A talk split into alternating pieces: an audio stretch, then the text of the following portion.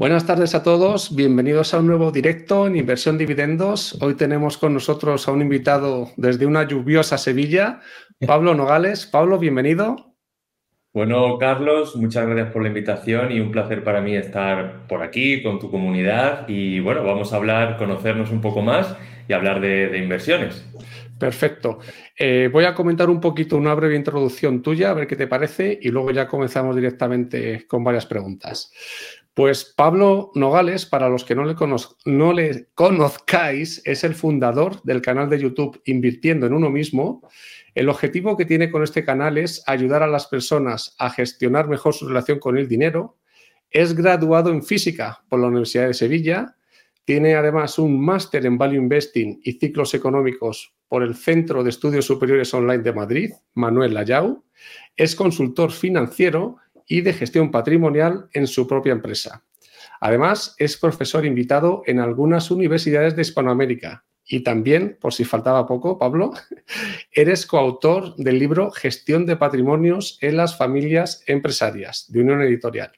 Este eres tú, Pablo. Cuéntanos un poquito más acerca tuya y si lo he dicho todo o me ha faltado algo.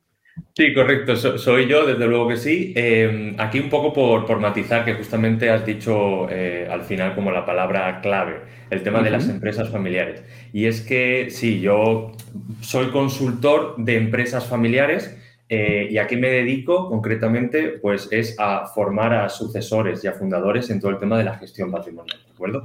Pero bueno, em, sí, la descripción que has comentado es básicamente yo soy físico, eh, la carrera, pues allá por 2011-2012 fue la única que me sirvió o que la única por la cual eh, a mí realmente me motivaba a estudiar, porque, bueno, eh, yo creo que todos somos conscientes de cómo está la educación en este país, ¿no? Que es bastante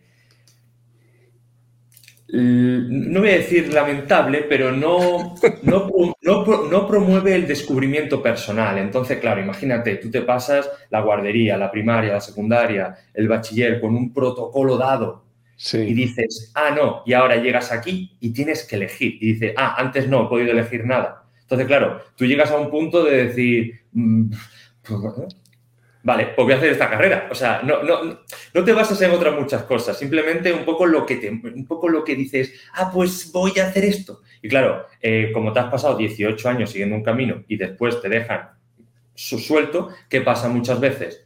Pues que abandono de las universidades, ¿vale? O cambios de carrera cada año. Que bueno, pues yo en mi caso hice física porque literalmente era lo único que mm, con lo que me sentía cómodo, eh, tranquilo y sobre todo iba, me iba a servir personalmente para responder un montón de preguntas y cuestiones que yo tenía de adolescente, en plan entender el porqué de muchas cosas.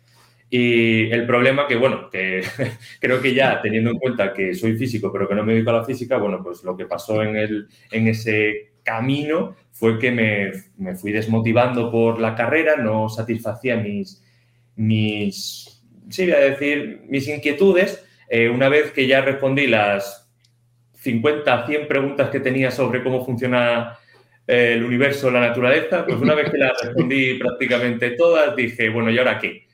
Ahora tengo que ganar dinero con esto, a mí esto no me motiva absolutamente nada.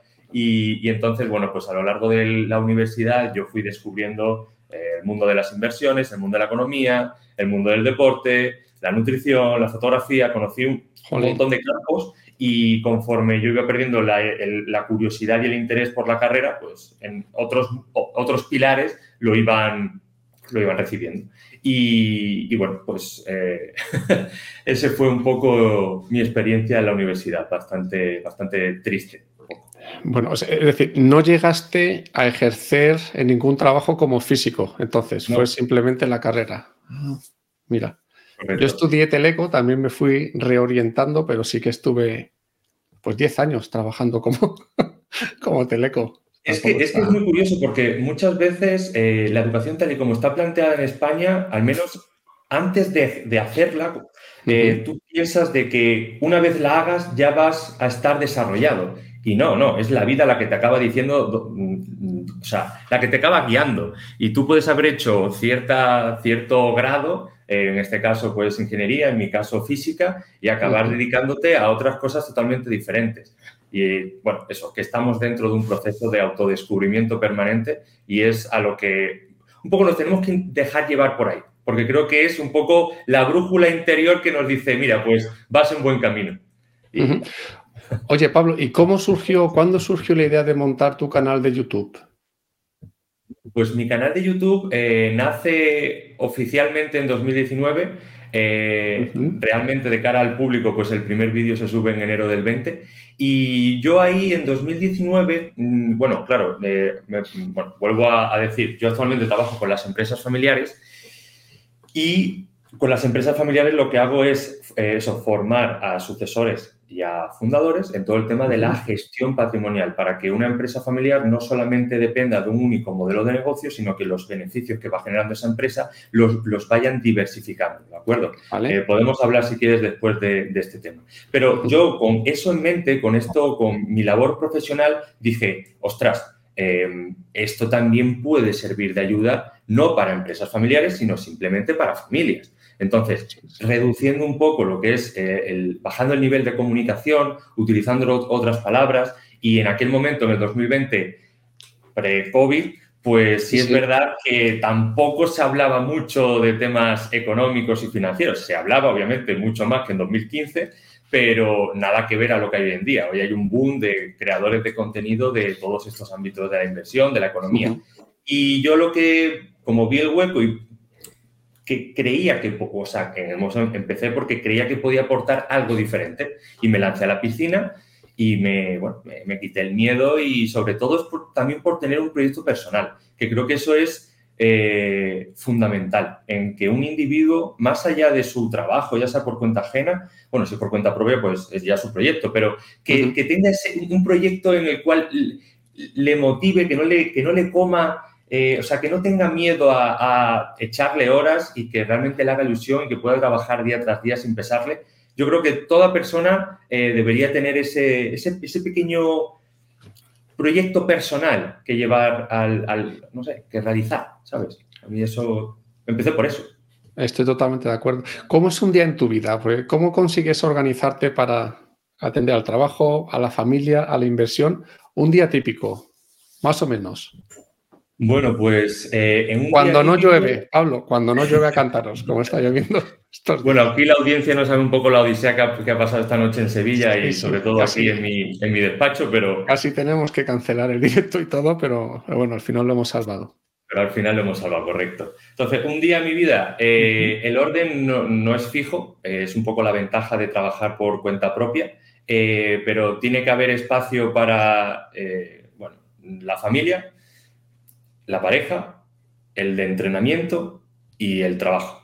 El trabajo, mm, esto todo, eh, eh, lo he dicho lo último, pero realmente es a lo que le dedico más tiempo. pero, mm, pero sí, un día mío, pues más o menos la mitad es relacionado con lo que es eh, la consultoría que tenemos a nosotros a nivel familiar de empresas familiares, ¿vale? Que yo trabajo con, con, mis padres en, en FM Nogales y nos dedicamos a asesorar empresas familiares. Bueno, yo ya he comentado antes que yo soy la, parte, la, persona que lleva más el tema de la gestión patrimonial, la formación de gestión patrimonial para empresas familiares y mis padres se centran mm, ya en todo lo que tiene que ver pues, con la profesionalización de las empresas familiares. ¿Vale? Em, bueno, temas de protocolo, sucesión, eh, profesionalización de, los órganos de gobierno, etcétera, ¿vale? Entonces, más o menos, pues la mitad de mi tiempo, de, mi día laboral, se lo dedico al tema de las empresas familiares y por la tarde intento sacar un par o tres de horas para lo que es ya mi proyecto personal eh, del canal de YouTube y derivados, porque claro, tú empiezas un canal de YouTube con una idea, pero después va mutando a lo largo del tiempo. Entonces va creciendo, tienes colaboraciones, tiene, bueno, etcétera. Entonces, pues sí, hay que sacar eh, tiempo de todos lados para poder hacer mm, todo, pero bueno, bien, lo llevamos bien. Y consigues, esto es una pregunta ya mía por curiosidad, ¿los fines de semana los tienes libres o siendo tú tu propio jefe, entre comillas, tienes que trabajar también bastante algunos fines de semana.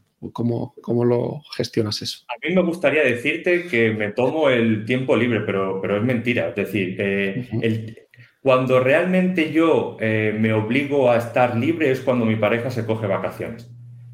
¿Vale? Eh, el resto del tiempo, como yo tengo el, despacho en casa, mm, me lo paso trabajando. Trabajando, esto me lo dicen muchas veces, bueno, algunos amigos míos me dicen, oye Pablo, deja de trabajar, deja de trabajar. Pero la pregunta es, ¿qué entiende uno por trabajo? Porque yo, por ejemplo, haciendo lo que hago, mm, lo disfruto más que nadie y, no, me, pesa echarle horas. No me pesa absolutamente nada, porque además, si yo eh, trabajo es porque tengo mi proyecto planificado. Si no lo hago hoy, lo tengo que hacer mañana. Entonces, eh, cuanto antes termine ese proyecto, antes podré pasar al siguiente. Entonces, eh, bueno, pues, ¿por, qué, ¿por qué hacer otra cosa si tengo cosas pendientes que me pueden generar mayor productividad, mayor beneficio en el futuro? Estoy focalizado en, eso, es decir, Perfecto. Entonces entiendo que te acercaste a todo este mundo de la inversión por este proyecto familiar, Como lo tienes ya en casa. Vamos, Vamos a, echar un poquito para atrás. Eh, yo en, el año 2012, mi padre me recomienda, yo en el año 2012 estaba terminando primero de física.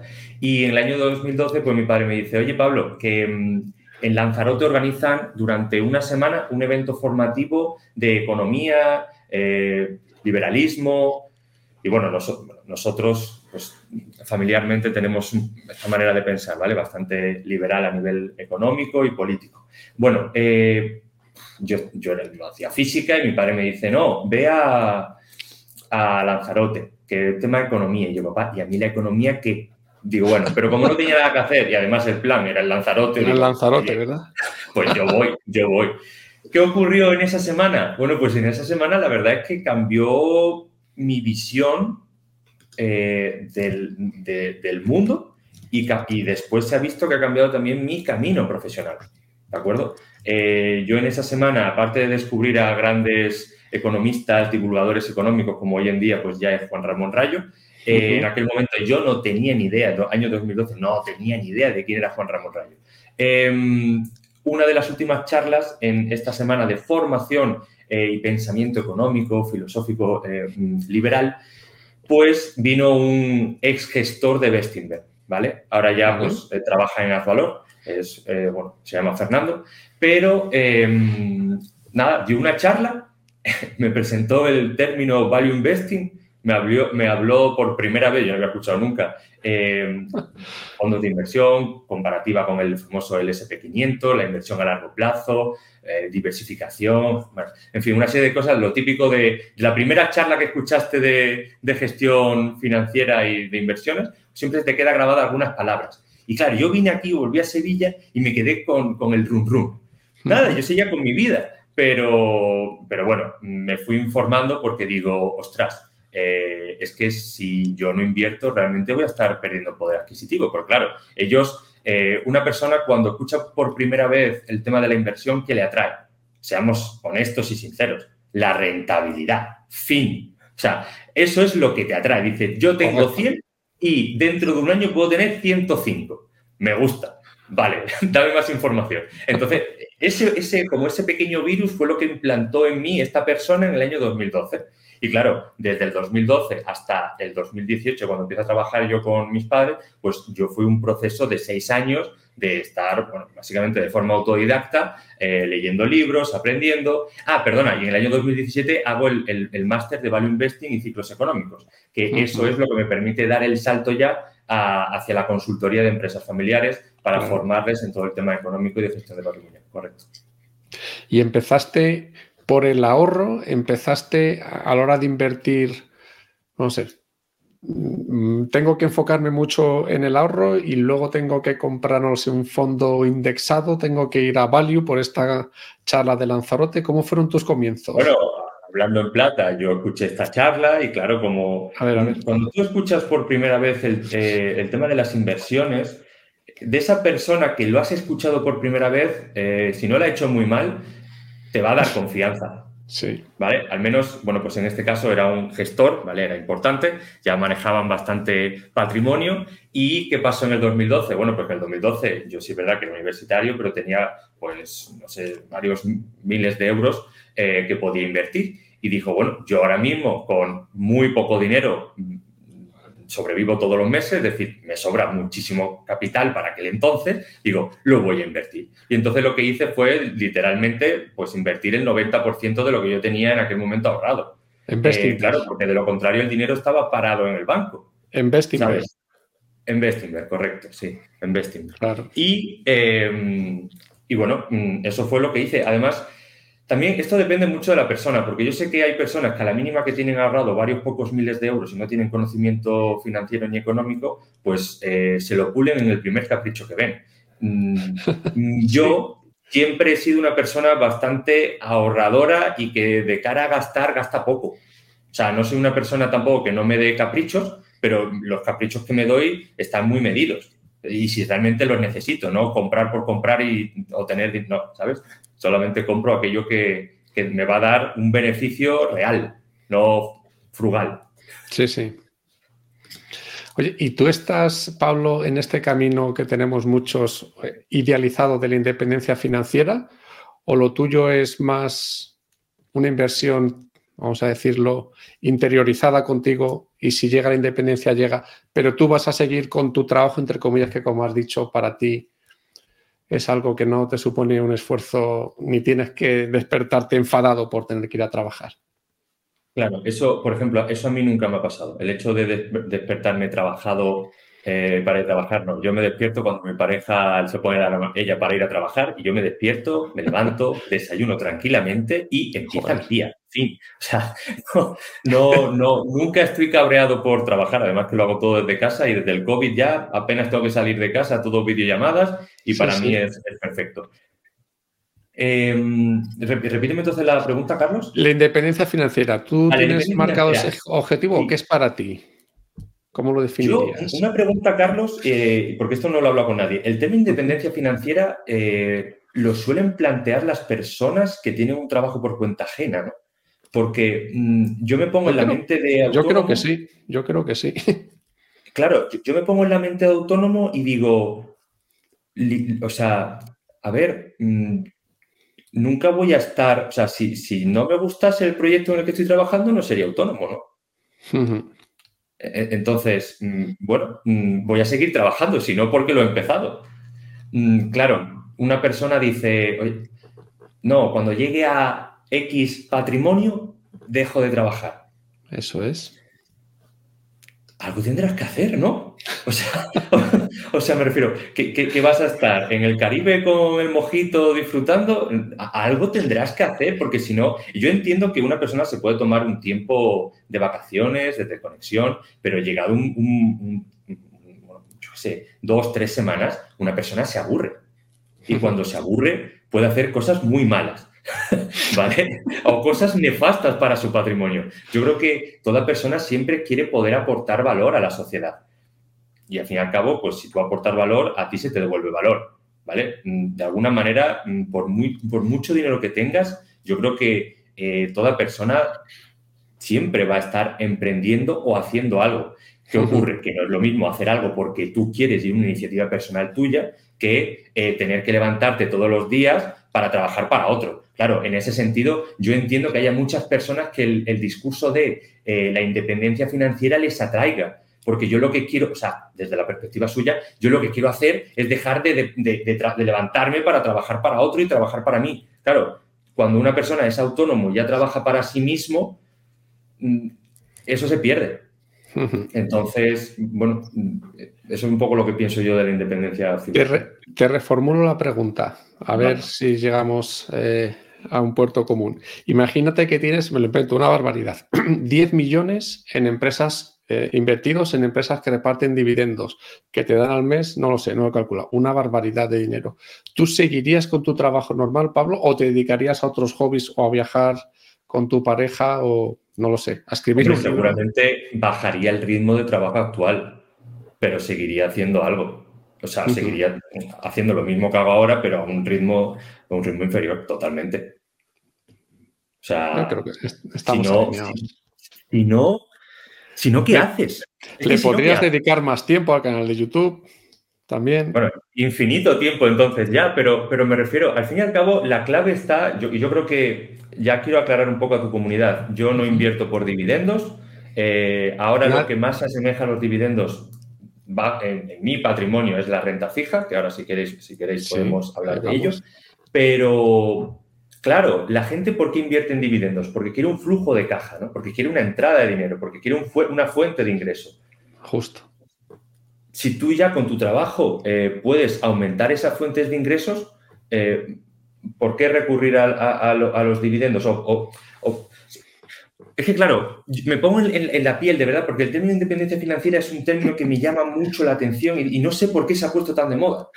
Y, yo creo que parte de, eso, de esa mentalidad de trabajo por cuenta ajena, porque eh, lo ideal que es que una persona tenga cuantas más fuentes de ingresos mejor. Siendo autónomo, teniendo tu propio proyecto, tú puedes ir aumentando eso. Claro, una man...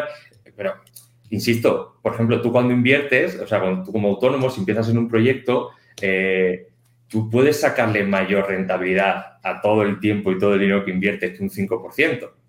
Sí. ¿Vale? Entonces, yo soy de la opinión de que prefiero invertir en mí, desarrollarme yo, generar proyectos que generen mayor retorno que ese 5% que me puede dar una empresa. ¿Sabes? Es un poco mi, visión, desde una perspectiva de autónomo, no desde una persona que tiene un trabajo por cuenta ajena. a lo mejor que, todo viene de ahí, es, esa, esa, discusión o esa lucha que hay hoy en día.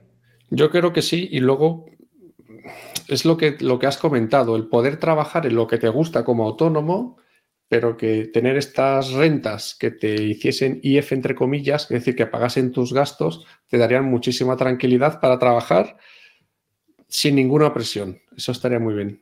Nos manda un colectivo saludo nuestro amigo Santiago, se lo devolvemos. Muy buenas, Santi. Estoy aquí por ti, en parte, ¿eh? porque yo conocí a Carlos por ti. Sí, correcto. Oye, Pablo, ¿por qué muy poca gente invierte? Porque Santiago, tú y yo somos rara avis. Lo tuyo sí que es un caso también muy especial con esa charla de Lanzarote, pero ¿por qué crees que tan poca, tan poca gente invierte?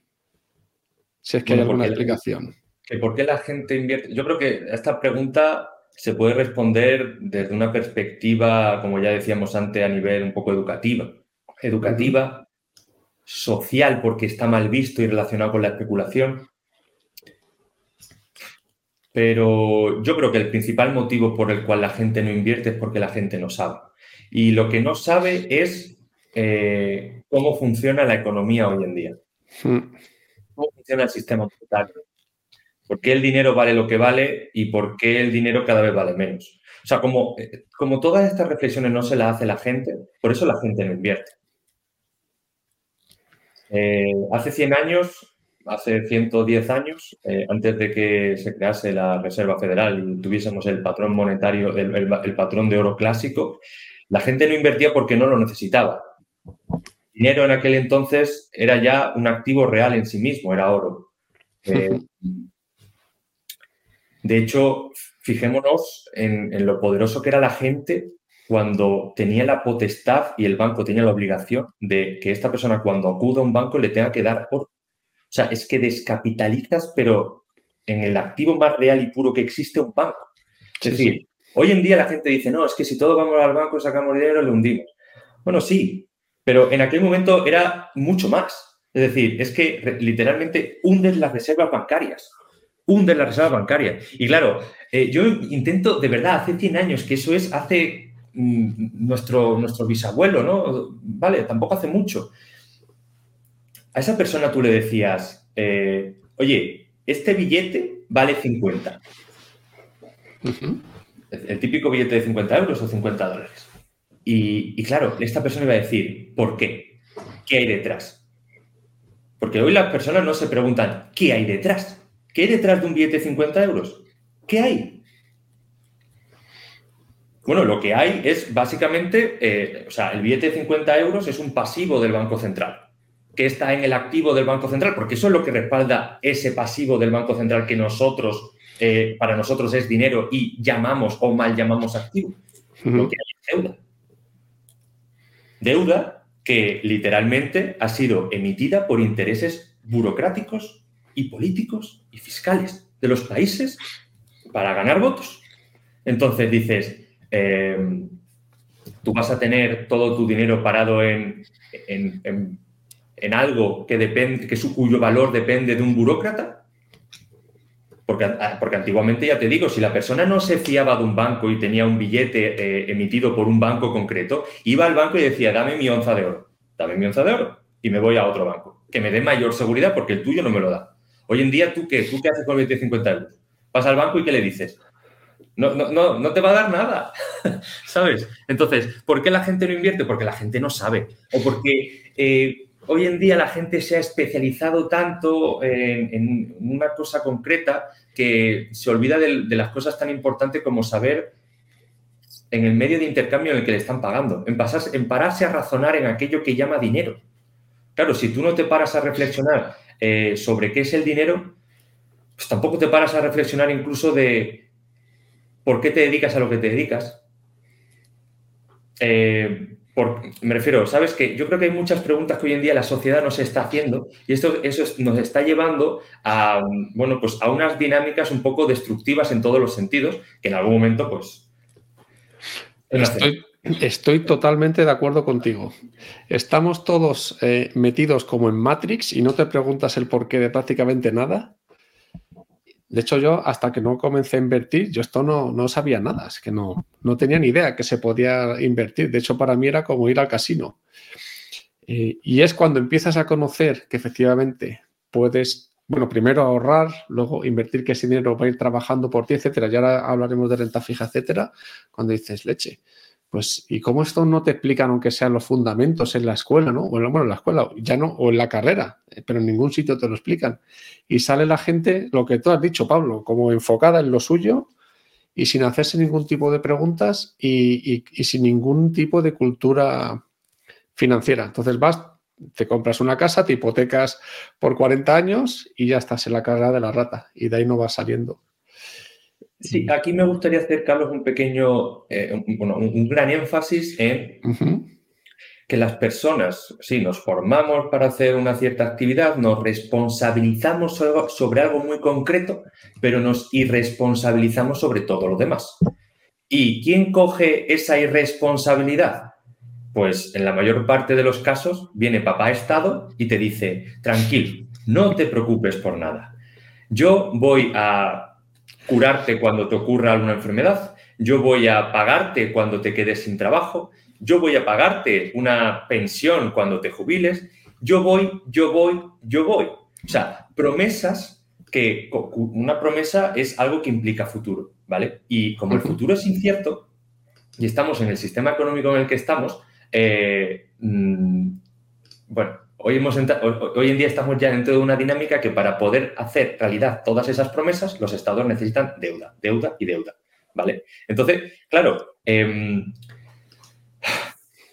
aquí, sale, aquí sale tu vena liberal, Pablo. Muy bien, dale. Sí, sí, tampoco quiero sacarla mucho, es simplemente lanzar un poco, em, bueno, esta, esta, reflexión de que, leche, dejemos de irresponsabilizarnos tanto y pasemos a tomar eh, control sobre mm, todo lo, que, todo lo que nos va a afectar en algún momento de nuestra vida. Cuando te jubiles, eh, si tú no has ahorrado previamente, tú vas a depender de lo que quiera barra pueda pagarte el Estado. Está claro. No te quejes si luego, en lugar de pagarte 2.000 euros dentro de 30 años, el equivalente de 2.000 euros dentro de 30 años, te van a pagar 500. No te, vas no, te quejes. Porque además, eh, mm, bueno, es que como el sistema de pensiones se basa en la demografía y la demografía pues está como está, mm, tampoco se puede esperar mucho de ya de, los próximos 20, 30 años. Pero bueno, ya si quieres ese melón lo abrimos luego. Entonces, Pablo, si a ti alguien te dice con lo que estás comentando, eh, muy bien, Pablo, pero yo no quiero invertir, yo quiero vivir en el día a día y lo que te dicen, y no voy a ser el más rico del cementerio porque mañana me pilla un tractor, que ahora están de moda, y todo se va, todo desaparece, vamos a, decirlo así. A estas personas, ¿qué les dices tú? ¿Cómo reaccionas? Pues, mira, para dar un poco de polémica, en parte le voy a dar la razón a esta gente, al igual que en parte le doy razón a los de la famosa independencia financiera. ¿Por qué? Porque unos, eh, por llegar a la famosa independencia financiera, eh, creo que, o, parece que, que tienen que comer arroz blanco con atún todos los días y después lo del cementerio, y después lo del cementerio, viven, el, viven muy por encima de sus posibilidades eh, endeudándose, mm, vamos, a, niveles eh, insultantes y gastando, yo qué sé, pues siempre llevando lo último de lo último. Ah, yo estoy deseando ya ver a alguien aquí en Sevilla, bueno, no, sé cuándo será, ¿eh? pero lo voy a anotar en el calendario, con las, con las famosas estas Vision Pro que han salido de Apple. Yo creo que voy a tardar meses en verlo, ¿eh? pero, pero estoy con la curiosidad en plan a ver qué tipo de perfil de persona va a comprarse esto, porque me, me gustaría acercarme y preguntarle. En plan, ¿de verdad era necesario gastarte 3.000 euros en, en un móvil transparente, porque realmente es un móvil transparente. o sea, no es más que eso. Y, digo, leche, tío, tener un, poco de control, ¿sabes? Ni una cosa ni la otra. Si al fin y al cabo el éxito en la vida se basa en el equilibrio, en el equilibrio financiero, en el equilibrio emocional, en el, equilibrio tuyo, mm, eh, bueno, de estés físicamente, ¿sabes? Tampoco hay que obsesionarse con las cosas. Entonces, equilibrio.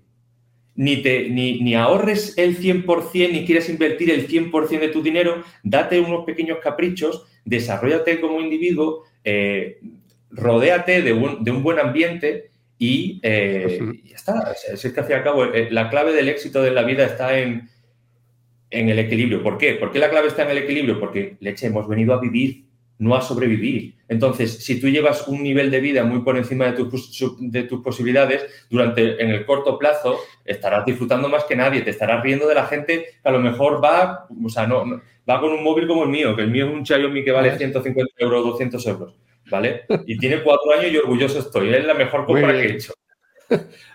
Muy bien. ¿Vale? Pero el tema es el equilibrio. Eso es un poco el punto. No, ni una cosa ni la otra. Exacto. No hay que tener, como dice tu Moon, la metodología YOLO, you only live once. Solo vives una vez. bueno, solo se vive una vez, pero hay que vivir bien durante toda la vida. Claro. Oye, Pablo, ¿tú conoces las jornadas de independencia financiera de Valencia? Esto es una pregunta también un poco curiosa. Las que organiza Josan Jarque. Pues mira, la conozco. No, no, fíjate, esto te, va a sorprender. La conozco sí, pero porque me la ha mencionado Santi una vez que estuve con él. Fin, no tengo ni idea de absolutamente nada más.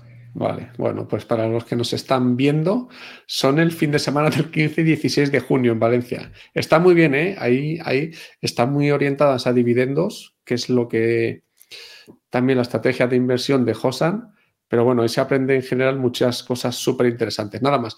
Oye, eh, pasamos ya a las estrategias de inversión. ¿Cómo fue tu evolución? Empezaste entonces en, gestión activa con Bestinver y a partir de ahí, ¿cómo ha sido tu evolución? ¿Y cómo recomendarías o qué recomendarías tú a la gente, a las personas que comienzan en este mundo de la inversión, que cuantas más mejor, porque hay que estar aquí, lo que has dicho al principio, eh, como instrumentos que puedan ser sencillos eh, a la hora pues de comenzar y de, y de, empezar a aprender en todo este universo de la inversión. Vale, bueno, pues mi, inversión pues empezó en el año 2012 con adquiriendo participaciones del fondo Bestinver. que que te fue muy bien, seguro, además. Eh, sí, fue, yo el fondo lo mantuve hasta el año 2018 porque fue cuando eh, ese fondo lo rescaté y como ya tenía la formación de Value Investing, pues ya me puse a invertir por mi cuenta, ¿vale? Eh, pero sí, sí, pillé años muy buenos, bueno, pero no, no por Vesting Fund, sino por el mercado, que lo hizo muy bien. Es decir, prácticamente venimos del suelo del 2010-2011 y desde entonces es que ha sido una, década gloriosa. Entonces, Em, vale, una vez que termino, que vendo las participaciones, eso, empiezo a invertir por mi cuenta. Eh, también, bueno, pues hace ya bastantes años eh, empecé a invertir en criptomonedas. Eh, también he, bueno, he ido, haciendo aportaciones a, algunos fondos de gestión activa. Un momento, eh, cripto Ethereum to the moon, también dice aquí nuestro amigo to the moon. Yo del tema cripto solo, o sea, solo hablo de Bitcoin porque es lo único que me gusta, realmente. Sí, sí, Ethereum, to the moon. Hay mucho humo, pero oye, que vaya súper bien a todo el mundo con las inversiones que haga. Muy bien. Em, eso, y desde hace un año y medio, pues personalmente estoy bastante expuesto a la renta fija porque creo que ha sido, pues, bueno, creo que durante cinco años, desde que yo tengo ya conocimientos más avanzados de inversión, eh, lo he criticado bastante, ¿vale? La renta fija. Como inversor, creo que hay que ser una persona em, abierta de mente y en algún momento saber cambiar de opinión. ¿De acuerdo? Entonces yo he sido de las personas que además en los primeros vídeos de mi canal de YouTube en el año 2020-2021 era muy crítico con la renta fija y eh, en 2022 dejé de ser crítico. Eh, lo que pasa que ya se veía venir un poco el descalabro que iba a sufrir la renta fija y ya en 2023 pues ya vi las cosas con otros ojos. Ya dije, ahora sí, ahora ya sí, ya está empezando a merecer la pena tomar exposición a la renta fija. Y he pasado de mm, criticarla a... Amarla. No amarla tampoco, pero sí a tenerla en consideración eh, de una manera bastante amplia en la cartera. ¿Y a los dividendos no has llegado a, tenerlos en consideración? Es que, o sea, yo nunca, he invertido en una empresa porque repartiese X dividendos. Es verdad que invierto en algunas empresas y reparten dividendos, pero no es mi principal, bueno, nunca me fijo en el tema de los dividendos. Ok, ok. Al fin y al cabo, una empresa que reparte dividendos es porque ha, llegado un poco al techo de, inversión, de crecimiento que puede hacer. Ahora me, puedes poner el famoso ejemplo, no, es que ahora Meta va a repartir dividendos. Me, lo has quitado, te lo iba a decir. Pero, a ver, hay negocios que ganan tantísimo dineral que es que o aciertan en todos los proyectos o está bien que repartan un poco a, a los dueños, ¿no? A los accionistas. Pero bueno, da lo mismo. ¿Cuál era la segunda parte, Carlos, de la pregunta? No, cuando, o sea, de todo tu viaje, digamos, en inversión, con todos los instrumentos, para alguien que comienza ahora, ahora mismo, ¿cuál sería tu recomendación? Alguien que empieza a invertir hoy, de todos estos distintos instrumentos. No sé si un, fondo indexado y todos los, los primeros de mes le metes cierta parte de, desde luego, la, gestión pasiva, ya sea vía fondos indexados o vía ETFs, eh, me parece una, gran opción para las personas que no tienen muchos conocimientos al respecto. Pero yo voy un paso más allá, en el sentido, esto está bien y esto eh, te va a largo plazo, te va, te va a generar un retorno positivo, ¿vale? Pero eh, teniendo en cuenta la situación económica y monetaria en la que nos encontramos ahora, yo también soy partidario de que todas las personas o todas las familias, eh, primero que se formen y después, una vez que se forman y entiendan cómo funciona el sistema económico, eh, vean que es necesario tener activos reales en su cartera de inversión. ¿Y con qué me refiero con activos reales? Bueno, pues en este caso sería oro y Bitcoin. ¿Vale? Esto es un poco que se sale de lo típico común. A lo mejor en un canal, decir esto en un canal de dividendos, pues es bastante chocante. Eh, pero, pero sí, es decir, tener activos reales y lo que se conocen como activos duros. Activos que si pasa cualquier cosa los puedas coger y te puedas ir. Y ya está. Y no mirar atrás. ¿Sabes? Que hoy en día está todo digitalizado eh, aquí, me podrías criticar un poco el tema del Bitcoin, pero está todo digitalizado y mm, si se te cae el sistema, te quedas sin dinero. ¿eh? Te quedas sin dinero. Imagínate que tampoco puedes mandar Bizum, no puedes mandar nada. ¿Qué, tienes? No, no, ¿Qué, el, te queda? El, mundo es digital y, más que bases, eso está claro. entonces, bueno, y, además vamos a ello con el tema de las famosas CBDCs y, y bueno, las monedas emitidas por bancos centrales. Eh, las divisas digitales emitidas por bancos centrales, que monedas ya emiten ellos. Em, entonces, bueno, sí, sería eso, tener, empezar con una, una estrategia, em, supongamos, en un 80, 85, 90% de gestión pasiva, ya sea mediante fondos indexados o ETFs indexados a los principales índices del mundo, ¿vale? Tampoco te vayas a ir ahora aquí a, no, es que ahora China está barata y lo voy a meter todo ahí, no, o sea, diversificado y a ser posible con dónde va el flujo económico. Y después yo sí soy partidario de tener una parte en activos reales independientes del sistema monetario actual que tenemos. Ok.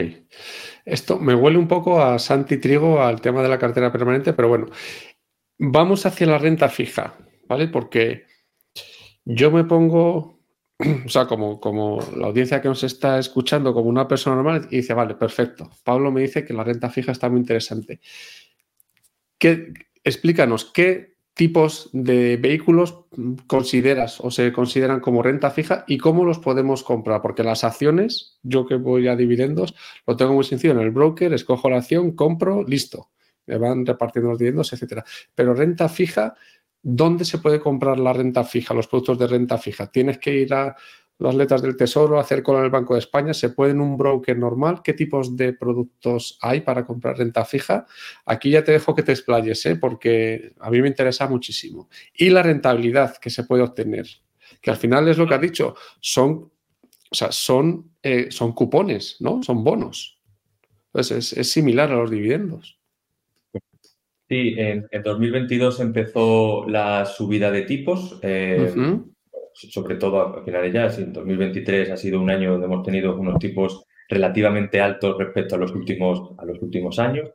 Eh, y eso lo que ha generado es un nuevo activo en el cual, como inversores, podemos obtener un retorno.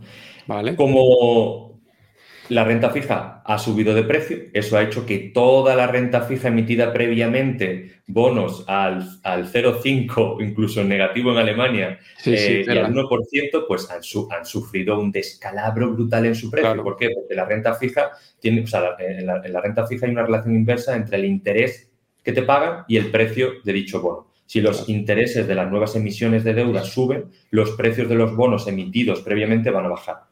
Y conforme mayor sea la duración de, esa, de esa deuda, de esas emisiones de deuda, la caída de precio es mayor aún. Por eso, por ejemplo, pues en el, famoso TLT, que ese es el, un, un, ETF americano que está compuesto por bonos de más de 20 años de vencimiento, que tiene una, duración modificada de unos 17 años, pues ha sufrido un descalabro casi del 50%. Claro. Y ahí la única manera de recuperarte es esperar a que pasen esos 20 años para que te den, digamos, la prima acordada. ¿O, cómo sí Y no. Sí y no, Carlos, porque eso, eso es si tú has comprado un bono directamente. Ok. Vale, vamos a retomar un poco cómo invertir en, renta fija. En renta fija eh, podemos invertir en el mercado primario o en el mercado secundario. ¿vale? En el mercado primario es cuando nosotros acudimos a una subasta y compramos dicha, o sea, eh, pujamos por comprar una serie de bonos. Como va por pujas, pues puede que te quede fuera, puede que entres. Lo recomendable que es comprar en el mercado secundario, que es lo más cómodo. Compras bonos eh, al, vencimiento que tú desees y ya está. ¿Dónde se compran los bonos? Bueno, pues eh, si quieres un, Supongo que en todos los bancos que hacen como broker se pueden comprar. ¿Qué pasa? Que no creo que en todos sea igual de rentable. Eh, te van a meter unas comisiones brutales, ¿vale? Yo el que personalmente uso es Renta 4 y ahí es donde compro bonos directamente, ¿vale? Pero también no solamente podemos, ah, bueno, y lo que, lo que tú decías antes, si tú compras un bono a 20 años de vencimiento y eh, ahora los tipos pasan, vamos a suponer, un bono recién emitido ahora, ¿vale? Eh, los tipos pasan del 5 al 10%, tu bono va a sufrir una caída enorme. Claro. ¿Qué ocurre? Que si tú no vendes, tú no vas a materializar esa pérdida, ¿vale? Vas a, pero vas a tener que mantenerlo durante 20 años, que bueno, inicialmente lo compraste porque lo ibas a mantener, ¿no? Eh, entonces, como inversores en renta fija nos podemos beneficiar de esa compra directa en bonos o a través de un producto financiero, que en este caso pues, puede ser un fondo de inversión, ya sea ETF o un fondo indexado. ¿De acuerdo? Eh, hacerlo de esta segunda manera va más para beneficiarnos de la variación de precio. Mientras que si lo hacemos directamente va más para beneficiarnos de las rentas, de los cupones que van a ir generando a lo largo del tiempo. Eh, actualmente, eh, tal y como está la curva de tipos de interés, es decir, Carlos, ¿sabes lo que es la curva de tipo de interés? Vale, bueno, Yo pues sí. tenemos, eh, en un eje tenemos el tiempo, en el otro eje tenemos la rentabilidad y entonces, bueno, es que he puesto el eje un poco al revés, pero bueno, me estoy ha llegado, ha llegado ahora mismo como a la cima, ¿no? Que están los bancos centrales que no suben más, pero tampoco bajan. Claro, pero hay que distinguir un poco, la curva de tipos mm, eh, tiene diferente, o sea, tú en el eje X lo que tienes es el tiempo, ¿vale? Entonces, eh, las emisiones de deuda por parte de los bancos centrales son, por así decir, las que están a más corto plazo. Sí. E, estas emisiones pues afectan a uno, a tres, a seis, a nueve, a un año, dos años. Eh, mayoritariamente afectan a estas, ¿vale? En el largo plazo ya no, es, no tienen tanto poder. Sí es verdad que influyen, pero eh, se ven más afectados por las expectativas de inflación a largo plazo, por las expectativas de crecimiento, la oferta y la demanda de bonos, Pero en la parte corta actúan más eh, lo que son los bancos centrales y en la parte larga actúan más eh, el propio mercado en sí. Entonces, ahora, ¿qué, ha ocurrido en, estos últimos dos años? Nosotros hemos pasado de una curva eh, que tenía una pendiente positiva, en la parte corta eran los tipos bajos y en la parte larga eran superiores, y ahora hemos pasado a una curva primero plana y después invertida. De hecho, llevamos un año y medio con las curvas invertidas. Eso significa que a corto plazo nos están dando mayor rentabilidad que a largo plazo. Y si yo te pregunto, eh, Carlos, eh, si tú me prestas un millón de euros, porque los tienes, Carlos, sé que los tienes. Tengo varios por ahí. De hecho, mira, aquí atrás tengo un par. si tú me los prestas y me los prestas a un año, ¿cuánto me pedirías? Tú me das pues un millón. ¿Y, cuánto me pedirías el, de tipo de interés a un año? El que tiene ahora mismo el Banco Central, por ejemplo, no lo sé. Vale, ¿y cuánto me pedirías a 20 años? Eso ya no, lo sé. ¿Mayor o menor? En este momento, por lo que dices tú, es menor, pero no lo sé. Ahí, no, no, pero yo te estoy diciendo no me pedirías tú. tú ah, yo más. Yo te, pediría más. Yo te pediría más. Claro, es que eso es lo normal. Lo normal es que conforme mayor sea el vencimiento, conforme mayor sea la duración, mayor sea el riesgo porque puedes incurrir en impago, etcétera, ¿de acuerdo? Y cuando las curvas estas están como tú dices, es que algo malo pasa, que algo va a pasar. Bueno, no es que algo malo pasa, sino que eso es, que algo malo puede pasar, que no es hay, hay algo que no encaja en esta pieza. Eso es. ¿Vale? Eh, la pieza se puede mantener mucho tiempo sin encajar, pero va a acabar encajando. ¿vale? Y ese movimiento de encaje puede ser bastante brusco. Y de ese movimiento nos podemos aprovechar nosotros los inversores. ¿Cómo? Pues precisamente no ya comprando bonos, sino invirtiendo en unos ciertos activos que se van a revalorizar por la variación del precio. Y eso es un poco, ahora mismo yo creo que la clave está en la parte corta, comprar literalmente emisiones directas o si no quieres meterte en tanto lío, comprar fondos monetarios, ¿vale? Y en la parte larga, buscar ya pues ETFs o fondos de inversión que nos den exposición a la parte larga de la curva que se beneficie de cuando la curva de tipos baje, ¿vale? Porque es un poco lo que debería pasar en la parte larga. Vale, ¿y qué rentabilidades esto no sé cómo explicarlo. ¿Cómo o cómo preguntártelo? Eh, bueno, mientras lo pienso, Tudemun nos pregunta qué tal las comisiones en Renta 4 que tienen fama de ser muy altas. ¿Tú aquí tienes algo que decir o, Sí, sí, no es que tengan fama, es que son altas. Es decir, eh, estamos hablando. Yo es que, mira, a mí me, como la inversión se ha popularizado, y ojo, yo estoy súper contento que la inversión se haya popularizado, la gente no es consciente de, del valor que aporta un, buen intermediario financiero. Y sí que lo aporta. Yo aquí quiero hacer una pequeña crítica a la comunidad inversora. es decir, no puedes, no puedes eh, pretender recibir el servicio de atención genial de que si te ocurre un problema que el broker te lo vaya a solucionar si estás pagando un, euro y medio por cada operación que haces. ¿Sabes? No, no, puedes, no puedes. O sea, al fin y al cabo, todo es una empresa, hay muchas personas trabajando para los brokers que si tú quieres un buen servicio mm, de asistencia al inversor, mm, pues con un euro y medio por compra y venta mm, no, no mantienes el negocio. ¿Vale?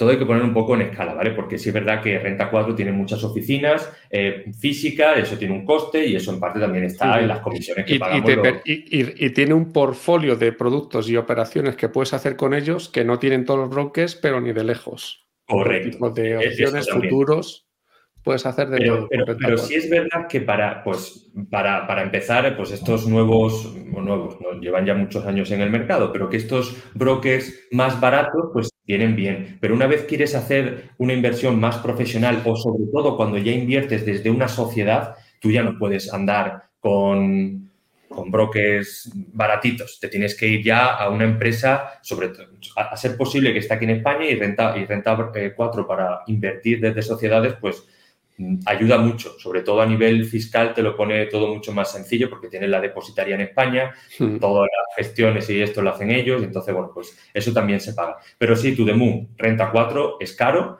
Eh, para fondos de inversión está bien, pero si te metes en acciones y en, en bonos no me parece muy caro. A ver, sí, no es barato, pero no, no, no es tan disparatado como con las acciones. Con las acciones, si quieres comprar un, yo qué sé, imagínate que 2.000 euros en meta. Pues 2.000 euros en meta creo que son unos 23 euros por la compra. Y después, si quieres vender, pues otros 20 y pico euros. ¿Sabes? Entonces, simplemente un poco por una escala. ¿Qué ocurre? Que cuando tú, en lugar de hacer operaciones de 1.000, 2.000, 3.000 euros, haces operaciones de 30.000, pues dices, pues no es tanto. ¿Sabes? Todo depende un poco del volumen que se maneje. Oye, una pregunta que se me ocurre muy de andar por casa, porque claro, la renta fija para el común de los mortales, esto de los bonos y de los cupones lo conocemos dos, con tres, tú de Moon y, nosotros dos.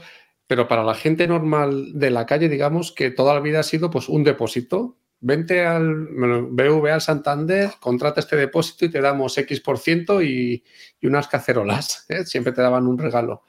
Eh, ¿Tú también inviertes en depósitos o, lo que has comentado? La, toda la parte de renta fija es con cupones, con fondos monetarios, con ETFs. ¿Cómo ves tú los, depósitos de toda la vida en, la banca tradicional? Si eso entraría en renta fija o... Hombre, eh, si me voy al subyacente que hay detrás de ese depósito, claro que es invertir en renta fija. Lo que pasa es que estamos pagando unas comisiones al intermediario bastante curiosas. Eh, yo entiendo que hay muchas personas que como nunca han invertido ni se quieren meter en esos tinglados, pues lo más cómodo es coger encima ahora mismo un depósito al 3%. Oye, si lo encuentras al 3%, está genial, cógelo. Mírate bien las condiciones, que lo puedas sacar eh, sin muchas penalizaciones o sin penalizaciones a ser posible y mira bien todo eso. Pero, pero claro, a la mínima que sabes un poquito más, dices, oye, ¿y por qué a mí el banco me está dando un 3%? Porque cuando tú te haces esa pregunta y dices, ah, es que el banco está obteniendo un 3,6. Vale, ¿y cómo está obteniendo el 3,6? No, porque a lo mejor está invirtiendo en letras del tesoro, española en este caso. Eh, ah, ¿puedo invertir en letras españolas? Sí. ¿Cuánto me cuesta? Ah, me cuesta 0,2. Ah, pues mira, ya es menos de lo que me, me, se lleva el banco. Ah, pues mira, voy a invertir. Entonces, al fin y al cabo, hay que analizar un poco por qué el banco a ti te está dando esa rentabilidad y si tú puedes obtenerla de una manera directa y te ahorras ese 0,3, 4 de comisión. pero la gente no se hace esa, o sea, la gente no, llega hasta ahí. El claro, pues si no se hace de la gente no hace eso. Si no se hace esa pregunta, hombre, pues es ideal, mejor que tener el dinero parado, pues al menos que te esté rentando. Oye, imagínate, y ya la última pregunta de la renta fija, pero es que me interesa. Para una persona que nos gusta, aunque sea idealizado el mundo, o llegar a la independencia financiera con rentas de empresas súper sólidas, con dividendos, ¿cómo podríamos montar este sistema con los cupones o con la renta fija? Es decir, ¿existen ETFs o fondos de renta fija que nos vayan pagando también rentas? Al final es dinero que nos vayan ingresando. ¿O cómo se podría montar este chiringuito desde una visión de renta fija? Si es que se puede montar. Pablo, por favor, dinos que es posible y estaría bien para diversificar, ¿eh? Por, supuesto que es posible y sobre todo ahora tal y como está la curva de tipos. ¿Vale? De hecho, mm, dejarme aquí en, directo que voy a ver. No soy yo muy, muy, eh, no estoy muy a favor de invertir mucho en España, pero. Bueno, pues se puede invertir, no, renta fija en todo el mundo, ¿no? Claro, claro, claro que sí, sí, pero era por ponerlo un poco más sencillo. Mira, ahora, por ejemplo, un bono de renta fija, de una, una, letra a un año, eh, está dando España un 3,4%. ¿Vale? Entonces, actualmente, tal y como está la curva de tipos, eh, yo creo que cualquier persona eh, puede crear una cartera de renta fija que le va a estar generando, dependiendo cómo invierta, pero si, por ejemplo, imagínate, el 70% lo pone de aquí a un año el 20% lo pone de entre 1 y 3 años y el 10% restante lo pone a 10. Oye, pues puede acabar con toda su cartera con un rendimiento bastante interesante. ¿vale? El momento de hacerlo, al menos eh, con un riesgo relativamente bajo, es ahora, ¿vale? Yo, personalmente, eh, he tenido bonos y he tenido bonos alemanes. Yo no he tenido bonos españoles. ¿Por qué? Porque, bueno, sí es verdad que es difícil que España quiebre en seis meses, en un año, en un año y medio, pero como tampoco me gusta cómo hacen la gestión económica eh, nuestros políticos, pues no quiero ser partícipe de, este derrochamiento que están haciendo. Entonces prefiero, pues, eh, a la hora de invertir, aparte de diversificar el riesgo, porque, leche, ya que vivo en España y estoy sufriendo las consecuencias, al menos que mi patrimonio, pues, esté eh, dependiendo de otros países, ¿vale? Entonces, sí, eh, Carlos, ahora mismo se puede crear una cartera de inversión en renta fija, pero hay que aprovechar la oportunidad mientras los tipos están a los niveles actuales, porque si los tipos vuelven a caer, pues, hombre, mm, ya no, vamos, no vas a poder hacer esto de manera directa, comprando bonos o letras del tesoro directamente en el, en el mercado, sino que eh, tendrás que pasar a beneficiarte vía ETFs de las variaciones de precio que eso es la otra parte también de mi estrategia de inversión, lo que he comentado antes. Como yo creo que la curva de tipos actualmente es insostenible en el nivel actual y tiene que reducirse, eh, una bajada de, la, de, tipos de interés va a ser una subida de precios y de esta subida de precios me voy a beneficiar con algunos activos financieros que en este caso pues me voy a la parte más larga de la curva para beneficiarme al máximo posible de esa bajada de tipo. ¿Y por qué van a bajar los tipos? Porque esto mucha, mucha gente dice, no, es que la inflación está repuntando, es que no sé qué. Digo, esto es muy sencillo. ¿Cómo funciona? La, eh, volvemos siempre a los fundamentales y es entender el porqué de la inversión, no el cómo hacer la inversión. El cómo hacer la inversión es, oye Pablo, ¿cómo puedo sacar un 2% a mi dinero? Sí, pero si tú, tu primera pregunta es esa, estás empezando el castillo por eh, la torre. Y tú el castillo tienes que empezar primero construyendo el foso, ¿sabes? Que, no te vayan a entrar nadie. Entonces tú construyes bien los cimientos, ¿de acuerdo? Em, hay que entender el porqué y los tipos van a bajar por una sencilla razón. El Estado, todo lo, sea, nosotros vivimos en un sistema económico que depende del el aumento de la deuda. ¿Vale? Para que la deuda aumente, eh, tiene, tiene que ser pagable ese aumento de la deuda. Y los bancos, perdón, los, gobiernos a nivel fiscal no pueden estar soportando un 4 o 5% en toda la curva. Es insostenible. En algún lado tiene que caerle el tipo de interés. Y o sea, los van a mantener todo lo que puedan para que la inflación, el dato del el, manipulado dato del IPC no se les vaya de madres. Pero es que la situación económica actual eh, es ya muy delicada. ¿Vale? Entonces, eh, yo dudo mucho que vayamos a sufrir un gran repunte de, inflación. Si la economía está dañadísima. Solamente hay que mirar los, los PMI y algunos datos. Sí. Entonces, eh, con, esto lo que quiero decir es que, oye, si los estados necesitan alguna duración de la deuda que puedan emitir a un tipo relativamente bajo, eso nos quiere decir que en algún momento la curva actual va a tener que eh, mm, moverse hacia una situación más sostenible económicamente para los estados. Oye, Pablo, y aquí te meto una idea, a ver cómo lo ves tú. También que la inflación ahora sea alta les beneficia a los estados, bueno, ya las familias endeudadas con hipoteca, porque en principio esa deuda va valiendo menos también. O sea, relativamente como la inflación hace que todo sea más caro, la deuda que antes era, el momento, un millón, ese millón ahora vale menos que hace tres años. Eso también les, les puede beneficiar de alguna manera que la inflación se mantenga alta o, no. Eso es, si partes de la eso es si partes de la premisa de que los estados van a reducir su porcentaje de deuda respecto a la productividad. Vale. Si partes de esa premisa. Yo parto, no, yo parto de la premisa de una persona normal que tiene una familia y una hipoteca y dice, joder, ahora con la inflación, la hipoteca, la deuda de la hipoteca que me queda por pagar de tanto, parece que es menos, porque como todo es más caro, esa deuda se mantiene, me supone un porcentaje menor. Pero parto de, la premisa de alguien responsable con sus finanzas en una familia ordinaria, no, no de un Estado. Siempre, siempre, y cuando en esa circunstancia esa familia haya podido mantener sus, eh, su poder adquisitivo en el sentido de que si a ti te pagaban 2.000 y en los últimos tres años ha habido una inflación del 25%, 30%, pues si tú ahora, esa familia ha visto ese incremento en su salario, bien. De lo contrario, no. De lo contrario sí que es exactamente igual de mal. Incluso, o peor, sí, sí.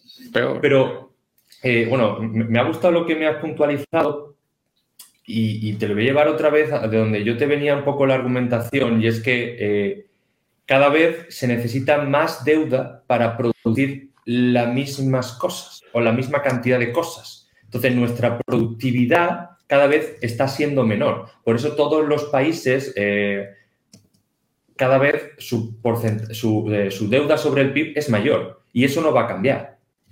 Eso va a seguir así subiendo. O sea, Puede oscilar en, dos, cinco años, claro que sí, pero a la larga eso solo puede ir a más. Porque hemos entrado ya en este círculo que para poder aumentar una unidad marginal de productividad necesitamos cada vez más unidades de deuda. Eh, hemos entrado ya en esa espiral. Eso ya de ahí no vamos a poder salir. Entonces, eh, los estados, ¿qué quieren? Que su deuda se que, su, su percepción de la deuda respecto a la productividad baje o lo que quieren es poder seguir emitiendo deuda para que esto no explote? ¿Qué, viene antes? ¿Una cosa o la otra? Yo creo que viene más la otra, el poder eh, emitir deuda a los tipos más eh, económicos posible para los estados. Porque eso es lo que le va, a poder, le va a poder permitir seguir financiando el, el no estado de bienestar que tenemos. o el estado de no bienestar que tenemos. Bueno, pongo aquí un comentario de hacerle que, él prefiere renta variable a largo plazo. Yo también, pero bueno. Yo también, desde luego que sí. Pero, eh, bueno, no me acuerdo de recordar tu nombre. Mm, ACL. ACL. Ahora mismo, eh, al igual que hace dos años te decía no invertir en renta, en renta fija porque no merecía la pena el riesgo-beneficio. Actualmente tomar exposición en renta variable me parece mucho más arriesgado que en renta fija. ¿Por qué? Porque es que en renta fija eh, casi en toda la parte de la curva ya está descontado lo peor. ¿Sabes? Eh, en un escenario que vuelva a aumentar la inflación, eh, el hecho de que suban los tipos, ¿cuánto más lo pueden subir? estando ya la economía actualmente lo dañada que está. O sea, si yo pongo, si yo parto de una base de invertir en una estrategia de inversión de aquí a los próximos cinco años, me siento mucho más cómodo eh, con la que con la variable pero muchísimo más cómodo. ¿Qué ocurre? Que, claro, a una parte de mi capital no está invertido de aquí a 3, 5 años, está invertido de aquí a 10, 20, 30 años. Ese capital está en renta variable siguiendo la estrategia que sigue esa parte del dinero. Pero eh, ahora mismo creo que estamos en una oportunidad única de la renta fija y no aprovecharla me parece absurdo. Mira, ACL dice que su renta fija está en una cuenta remunerada y es su colchón de emergencia. Y justo engancha con mi segunda o con mi siguiente pregunta que iba a ser que cuál es tu opinión del colchón financiero de un fondo de emergencia, si lo ves como algo que hay que tener o eres más como algunos que ponen o ponemos todo a componer y si hay que vender por alguna emergencia, pues la acción que toque se vende y fuera. Todo depende un poco de la situación personal de cada uno. No es lo mismo, primero, tienes tu casa en propiedad, ¿Tienes una hipoteca? ¿Tienes un alquiler? ¿Qué contrato laboral tienes? ¿Cuál es tu situación familiar? ¿Vives solo con pareja? ¿Tienes hijos? O sea, afectan muchísimas variables para poder responder a esta pregunta del colchón de emergencia. Colchón de emergencia sí, pero la cuantía del mismo va a depender de muchas variables. Porque si me dices, no, es que somos eh, dos autónomos, digo, ten colchón de emergencia. sí, sí. Si me dices, no, es que somos dos funcionarios, tenemos hijos, bueno, pues sí, claro, tienes que tener colchón de emergencia, pero más por el tema a lo mejor de los hijos, que le pueden subir cualquier cosa, que no tanto por tu contrato laboral. Que sí, como contrato laboral, si hay una crisis, te pueden bajar los sueldos un 10, un 15%, pero vas a seguir generando una renta, una entrada, un flujo. Si lo más importante en esta vida es que tú ya sea por donde sea, vosotros, o sea, vosotros, la comunidad de los dividendos lo hacéis por los dividendos, pero tener diferentes fuentes de ingresos que te generen flujo. Lo importante es flujo, porque tú podrás tener un patrimonio muy grande y conozco a muchas personas, a muchas no, pero a bastantes personas que tienen un patrimonio, pero brutal. de los más grandes que yo he visto. Pero... Y está todo en inmobiliario. Y digo, vale. y ahora te llega el impuesto del patrimonio y ¿qué? Mm, ¿Qué tienes que vender? ¿Una habitación de cada casa? ¿Cómo lo pagas? O sea, lo importante es tener, eh, tener diferentes fuentes de ingresos eh, periódicas y para obtener flujos. Si es que la liquidez es lo más es, imprescindible. Y una buena gestión de la misma, porque a partir de un determinado momento la liquidez te deja de servir. Entonces, esa ya la inviertes. Pero que haya flujo, que haya flujo. si no, te hundes. Eso es. Y entre el inmobiliario, que también enganchamos con la siguiente pregunta, y los, eh, bueno, bienes raíces, que es lo mismo, o los dividendos, ¿cuál es tu visión sobre un tipo de inversión y el otro? ¿Y con cuál te quedarías tú? ¿O harías un mix de los dos? Que es lo que creo que... Hombre, el problema del inmobiliario, Carlos, no sé cómo lo ves tú, eh, a ver, si me dices el inmobiliario, el, famoso truquito de no, lo hago a través de rates, digo, vale, ya, pero entonces no es inmobiliario, es una rates es, vamos a ponerlo en el lado de los dividendos. vale. Em, claro, pero es. A ver. El caso que acabas de comentar, Pablo, de una persona con un patrimonio brutal, 10 millones, todo en propiedades, les llega el impuesto de patrimonio y no pueden pagarlo. Este claro, Sí, a ver, esto es lo que, o sea, eh, al fin y al cabo, como decíamos antes, la clave está en el equilibrio, en el equilibrio en todos los sentidos, equilibrio tú a nivel personal, laboral y equilibrio de tu cartera, es decir, tu patrimonio. Pues, imagínate que tienes 10 propiedades, pues esto es un caso muy exagerado, y que 8 las tienen alquiladas, con lo cual están generando rentas. Entre rentas vía propiedades y dividendos, ¿con cuál te quedarías tú? Personalmente, ¿eh? tu opinión, Pablo. Tu preferencia o un mix. Sí, sería, o sea, si me estoy poniendo en ese caso, sería, sería un mix. Y también dependería mucho del, eh, volviendo al caso de este, esta, esta, persona que tiene todo inmuebles, qué tipo de inmuebles tiene y me refiero a qué tipo de inmuebles, qué tipo de inquilinos tienes.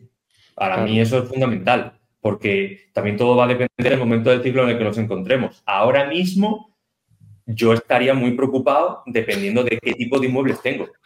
Claro. O sea, pero claro, es que son muchas, muchos peros o muchas variables a analizar a tu pregunta, ¿sabes? Yo creo que la clave está eso en, el mix. Sí, en el mix me parece ideal. La, ventaja de los dividendos es porque con un patrimonio relativamente pequeño puedes ya estar, entre comillas, diversificado. Con un, o sea, si tú tienes 500.000 euros, ¿qué haces a nivel inmobiliario? ¿Qué haces? Y te digo más, y aquí voy tirando hacia, hacia los dividendos. Hacia tu terreno. Hacia mi terreno, exactamente. Con, el, con los dividendos tú puedes elegir a tu inquilino. Dices, pues mi inquilino va a ser Coca-Cola. Y eso también te da cierta ventaja. Bueno, imagínate, Pablo Nogales es un, es un super fan de los dividendos, ¿vale? Eh, ¿Qué te gustaría más a ti como inversor? Eh, escoger acciones de dividendos tipo vacas lecheras, vamos a pensar en un Enagas, pero bueno, porque es un ejemplo que conoce todo el mm. mundo, o más a los eh, aristócratas de Estados Unidos, Coca-Cola, que parte de un dividendo muy pequeñito, pero que lo va aumentando a largo plazo. ¿Cuál de las dos crees tú que es una, una mejor inversión? Y si primero irías a las vacas lecheras cuando empiezas, porque, jolín, ves cómo que funciona esta, esta inversión por dividendos y luego irías rotando un poco hacia el DGI de, crecimiento de dividendos, un mix o te quedas directamente con el DGI o solo vacas lecheras. ¿Cuál es tu visión ahí?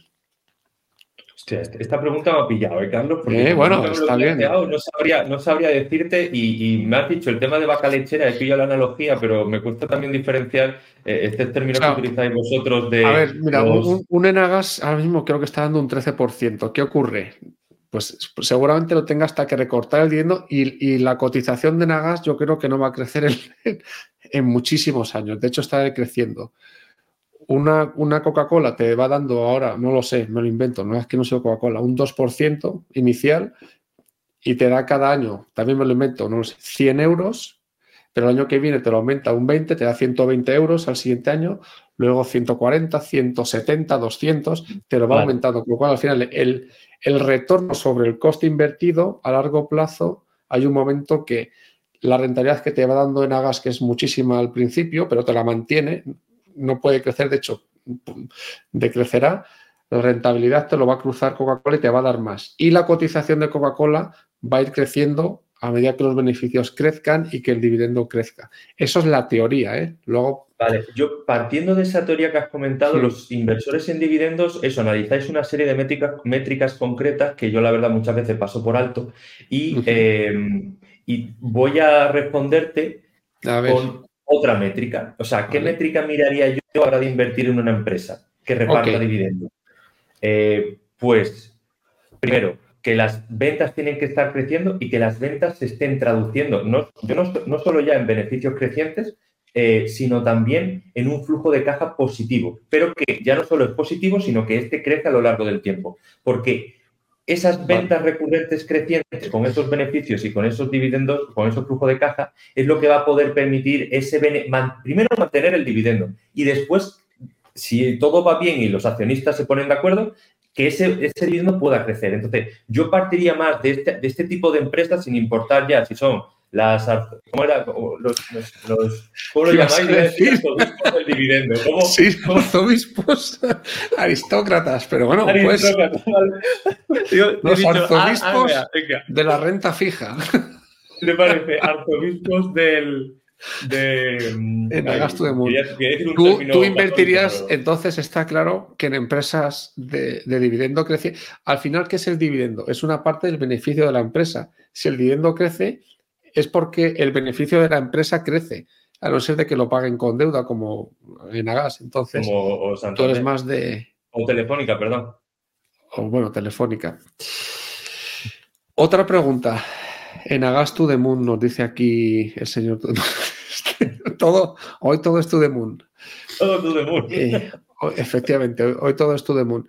Eh, el tema del interés compuesto, desde tu punto de vista, ¿tú cómo explicas a alguien también que se acerca a la inversión toda la parte del interés compuesto y de que cuanto antes empieces a invertir, con 18 años mejor que con 20 y con 16, si tu padre o tus padres te hacen una cuenta, mejor que con 18. ¿Cómo eres capaz de explicar eh, el interés compuesto? Y, si realmente cuando lo explicas te entiende, porque en un Excel sí que vas poniendo que las inversiones y el interés compuesto a la larga componen, pero es difícil de explicarlo a la gente y que la gente realmente eh, interiorice que es así y que cuanto antes empiece a invertir en lo que sea, eh, eh, mucho mejor. Y luego vaya reinvirtiendo, bueno, en este caso las rentas o vaya metiendo más ingresos recurrentes. ¿Cómo, ¿Cómo, lo explicas tú, Pablo, a tus...? Yo creo que a la, gente no le termina de convencer, o sea, no le termina de convencer. si tienes un poco abierto de mente, pues te puede convencer el famoso argumento del interés compuesto. Pero eh, yo creo o pienso que más que explicar a nivel técnico qué es el interés compuesto, habría que explicar eh, el problema de no invertir. Lo que decíamos antes, la famosa el, famoso tema de, oye, tu poder adquisitivo, ¿cuánto se devalúa año tras año? Porque al fin y al cabo, lo que hacen los mercados financieros, eh, podemos decir que muchas veces... A ver, los mercados financieros, ¿por qué generan rentabilidad? Esa sería una reflexión, primero. ¿Por qué? ¿Por qué ocurre esto? Al fin y al cabo, eh, bueno, pues los grandes flujos de dinero son atraídos por las grandes empresas. ¿vale? Entonces, tú te puedes beneficiar de todos esos flujos invirtiendo en los índices más grandes del mundo. Ya está, es así de sencillo. Eh, conforme mayor sea la cantidad de dinero que hay en circulación o conforme mayor sea la masa monetaria, mayor se van a poder beneficiar estas empresas. Entonces, eh, una manera sencilla de aprovecharte de un aumento de masa monetaria que mm, va, a ser, va a seguir siendo porque el sistema lo necesita, o mejor dicho, beneficiarte del aumento de deuda que sí o sí van a seguir haciendo los estados, ¿de acuerdo? Pues es precisamente invirtiendo en las grandes empresas, porque van a acumular toda, una gran parte de toda esa liquidez que anualmente se genera. Y la única manera de aprovecharte de ello es invirtiendo. Yo más que poner el foco en, oye, no, es que el interés compuesto un 5% sobre un 5%, pues, vamos, que no es lineal, que, crece, crece de manera compuesta. Eh, yo pondría más el foco en decir, es que si no lo haces, ¿qué te va a ocurrir a ti? Cuando ellos, o sea, como el ser humano no le gusta, o sea, antes que ganar, lo que no le gusta es perder. Una vez que tú le has explicado lo que va a perder, dices, hostia, ¿y qué hago? Ahora ya tienes ganada la atención de la gente, ya le puedes vender lo otro. Pero si tú le empiezas literalmente, no, es que el interés compuesto cada año, tu dinero, ya, pero es que con un 5% sobre mis pocos ahorros de 5.000 mm, euros, no significa nada. Digo, vale, pero es que si no lo haces, y ahora es cuando ya empieza la pérdida. Y cuando tú le hablas a la persona de, ostras, es que tus 5.000 euros el año que viene van a valer 4.900, te lo inventas, lo que sea. Dice, ah, pues ahora sí me interesa, oye, por poco que me dé, me interesa. Entonces ya es como te lo llevas al terreno. Yo creo que lo enfocaría más desde ese punto de vista, más que a una persona que no tiene ni idea de estos temas, explicarle, no, porque el interés, la típica narrativa que se comenta, ¿sabes? Eso es una táctica que nos explican a nosotros en ventas para que el cliente compre, decirle, oye, ¿qué pasaría si no compras mi superproducto? Vas a dejar de ganar todo esto. Y luego lo que tú dices de las pérdidas que duelen mucho más que las ganancias, eso es cierto. Tú puedes tener una cartera con 10 empresas que 9 te van súper bien, hay una que te baja un 20 por lo que sea y estás fastidiado porque una te ha bajado un 20 aunque las otras 9 te han subido un 30.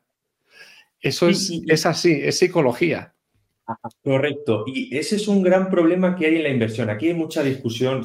Hoy, por ejemplo, bueno, aquí ahora estamos hablando, ¿no? Dividendos, ¿no? Renta fija, no. Mm, iba a decir value investing, pero renta variable. Vamos a llevarlo en este tipo de. Ya. ¿Y dónde queda la parte emocional? Porque todo el mundo estamos hablando constantemente, todo el mundo estamos hablando constantemente de no, este activo, no este otro. Ya. Pero, ¿y la gestión de las emociones a la hora de invertir? qué? Porque realmente muchos, tú puedes estar, voy a coger el activo más volátil que conozco, Bitcoin, eh, tú puedes invertir en Bitcoin, estar en máximos históricos y haber perdido dinero. No está ahora en máximos históricos, simplemente lo aclaro, pero que me refiero que podría estar el Bitcoin en 100.000 y muchas personas han, han perdido mucho dinero. Y entonces, ¿por qué pasa esto? Bueno, pues precisamente porque no, uno, a lo mejor no han entendido el activo, pero yo creo que más que no haber entendido el activo, lo que no han sabido gestionar y bien las emociones, concretamente de un activo que además tiene una de las mayores volatilidades del mercado. Pero, pero que volvemos a lo mismo. Eh, el tema de conocerse a un, eh, perdón por la redundancia, conocerse a uno mismo eh, y saber cómo a uno le afecta que el valor de lo que él mal llama dinero, porque soy muy purista en este término, eh, oscile de, precio. Es decir, tú muchas personas no pueden entender que han metido mil euros y dentro de dos meses pues valgan 850. No lo pueden entender.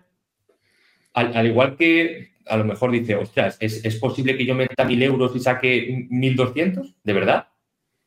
Eso a, mucha gente le cuesta y dice, bueno, eh, pues eh, es lo que implica invertir, te, deshaces de una cosa que para ti es fija, que realmente a nivel de poder adquisitivo no lo es, y te vas a pasar a beneficiar de una posible eh, potencial ganancia. Entonces, ¿tú qué, qué importancia le darías entonces, Pablo, a la psicología, a las emociones a la hora de invertir? ¿Un 90%? ¿Un 95%? Quizás un 90 no, pero un 80 sí. O sea, ley Pareto absoluta.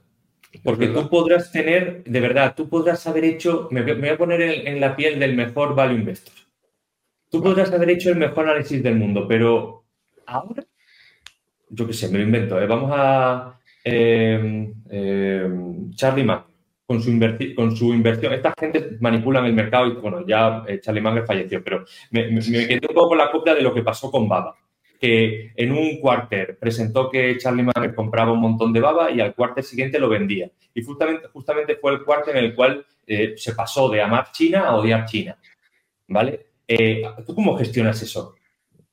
Dejando a un lado que he puesto un ejemplo un poco complicado porque en China además, o sea, en China Baba se a lo mejor se ve influenciado por todo el tema de China, que es una narrativa bastante gorda. Hemos pasado en dos años de verdad, de China el futuro o China nada, nada, China comunismo puro. ¿Y qué pasa? Hace dos años no lo era, ¿sabes? Eh, entonces, la, gestión emocional a mí me parece, mm, vamos, de lo que más peso tiene, porque por muy clara que tú veas una inversión, cuando tú estás viendo que un activo te está cayendo o que es mucho más volátil de lo que tú en principio te pensabas, eh, ojito, mm, Tú muchas veces, no, no, lo tengo claro, no, no, lo tengo claro. Ya, si la teoría está muy bien, pero cuando tú estás viendo los numeritos rojos, dices, hostia, pues... Sí, sí, cuando llega el COVID y tu cartera te cae un 30, un 40%, dices, ostras, ¿qué hago? Claro. Claro. Eh, y yo creo que de la parte emocional, lo bueno de la... A ver, no es lo mismo invertir mil que invertir cien mil, eso es así. Pero de la parte emocional, cuanto antes se empiece, antes se empiece a invertir, ya no es solo por beneficiarte del famoso interés compuesto, si lo haces bien, claro, porque también te, ah, te puedes beneficiar del interés compuesto negativo, ¿no? Y dices, hostia, lo he perdido todo. Pero cuanto antes eh, empieces a experimentar eh, lo que es ver que tu patrimonio eh, puede oscilar de valor, mejor. O sea, te estás haciendo un favor a ti porque dices, no sé, estás entendiendo cómo va el juego. No hay nada seguro en esta vida, básicamente. Bueno, dos cosas, ¿no? Los impuestos y la muerte. Eso de no nos escapamos.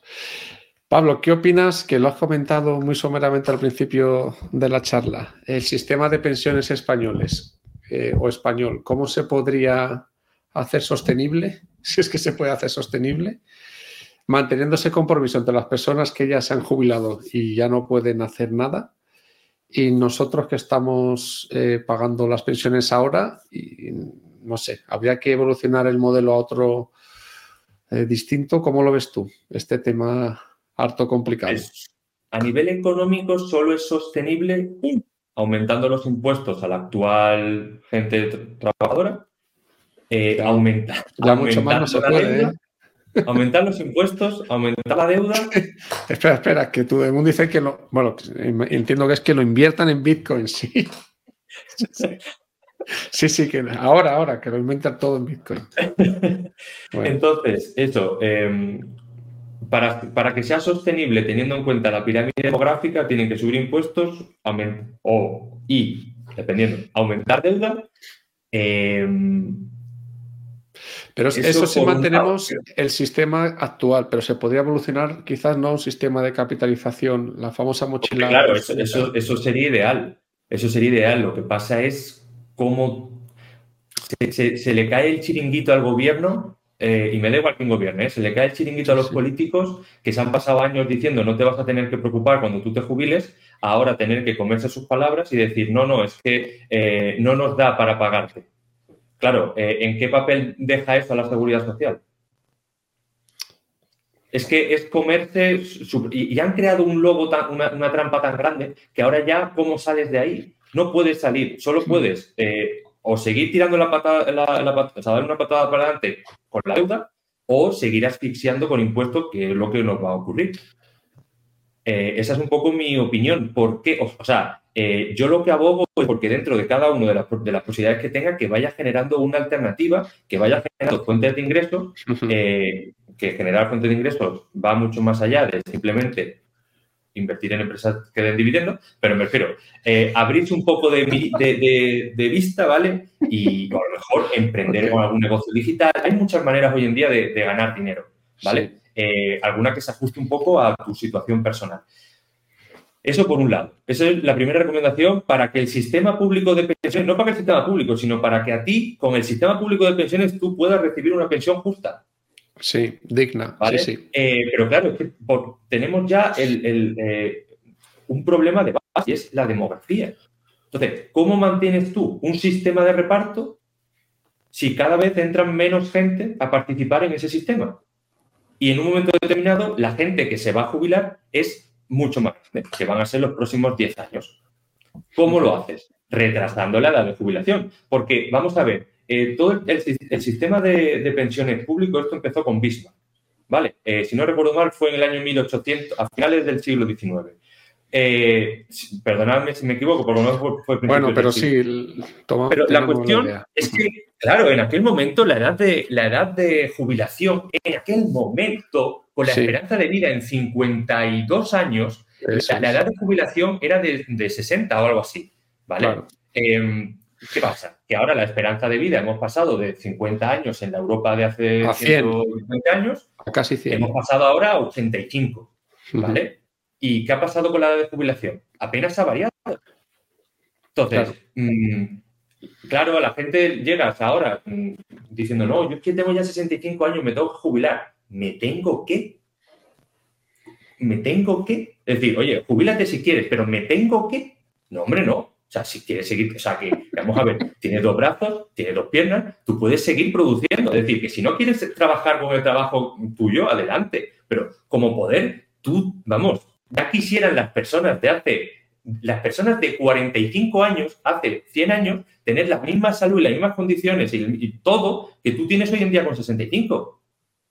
¿Sabes? Es decir, que, muchas veces es que echa la ley, echa la trampa. Y también como el, sistema actual que tenemos da tanto, da tanto, y muchas de, la mayor parte de las personas que más aportamos después no hacemos uso casi de ningún bien, porque estamos o encerrados en casa, o estamos trabajando todo el día, o no nos ponemos malos porque no nos podemos poner malos porque estamos siguiendo trabajando, ¿sabes?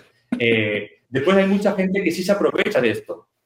Y entonces, claro, pues como más gente se aprovecha de esto y son más gente las que se aprovechan que las que aportan, pues eh, esta gente que se aprovechan tienen, son, a ser un volumen mayor, tienen más votos. Entonces es un, sistema perverso que va haciendo que las personas que menos aportan sean las que más, eh, las que mantienen al, sistema corrupto arriba, que sigue haciendo todo esto una bola cada vez más grande. Y la gente que produce, pues cada vez son menos, y, y muchos de los que son menos es porque se van. Y dices, ostras, entonces aquí quién vamos a quedar. Pues aquí porque está el Banco Central Europeo metiendo liquidez, porque si no, vamos, eh, está todo quebrado. Pero bueno. Pablo, ¿y tú te vas a jubilar antes de los, bueno, ya no van a ser 65, ponte 70. ¿Te vas a tratar de jubilar antes o no vas a jubilarte nunca? ¿O, qué eh, idea tienes ahora mismo, que todavía eres joven? Pues ahora mismo tengo recién cumplido 30. Eh, jubilar. ¿Y te, ves trabajando otros 40 años? hasta los 70 o, la independencia financiera o la independencia financiera ahora te, suena mejor. Mi padre tiene 69 años, que ahora este año cumple 70, eh, y, mi padre pues, se va a jubilar. Mi padre sigue trabajando, mi madre también. Em, yo también, por desgracia, he visto a muchas personas eh, con 60 años, 63 años jubilarse y en cuestión de pocos años se, han dejado muchísimo. Sí. Em, no sé, mm, a mí jubilarme, ¿qué es jubilarte? O sea, ¿qué te da la jubilación? Porque si la jubilación te da libertad, yo ya tengo libertad. Es decir, Ahí las mm, yo, eh, una persona que quiere, o sea, dejar de levantarse, no tener que depender de una hora para levantarse, eh, no trabajar en algo que no le gusta, ¿qué es lo que quiere? Porque yo si quiero, hoy no trabajo. Pero, o sea, quiero trabajar porque tengo un objetivo en la vida. Pero, pero, pero nadie me obliga a hacerlo. ¿Sabes? Y también yo he construido diferentes fuentes de ingresos y si no me, da, me va una, me va otra y en, fin. Además, hoy con en día, como el mundo digital, si ya hoy en día se puede hacer cantidad inmensa de cosas a través de Internet, sin salir de tu casa puedes ganar dinero. ¿Vale? Tendrás que crear una marca personal o tendrás que hacer algo, pero se puede hacer dinero y jubilarte a los 98. Dice tu Moon. Pues tu Moon, tu Moon me voy a jubilar yo. eh, eh, y jubilarte a los 98. No, si es que me refiero, siempre que yo pueda llevar una vida activa eh, y yo pueda seguir generando mm, dinero, flujo de caja, ¿cuándo me voy a jubilar? Pues nunca. Es decir, ¿por qué me, o sea, ¿por qué me tengo que jubilar? Es que no, no lo entiendo.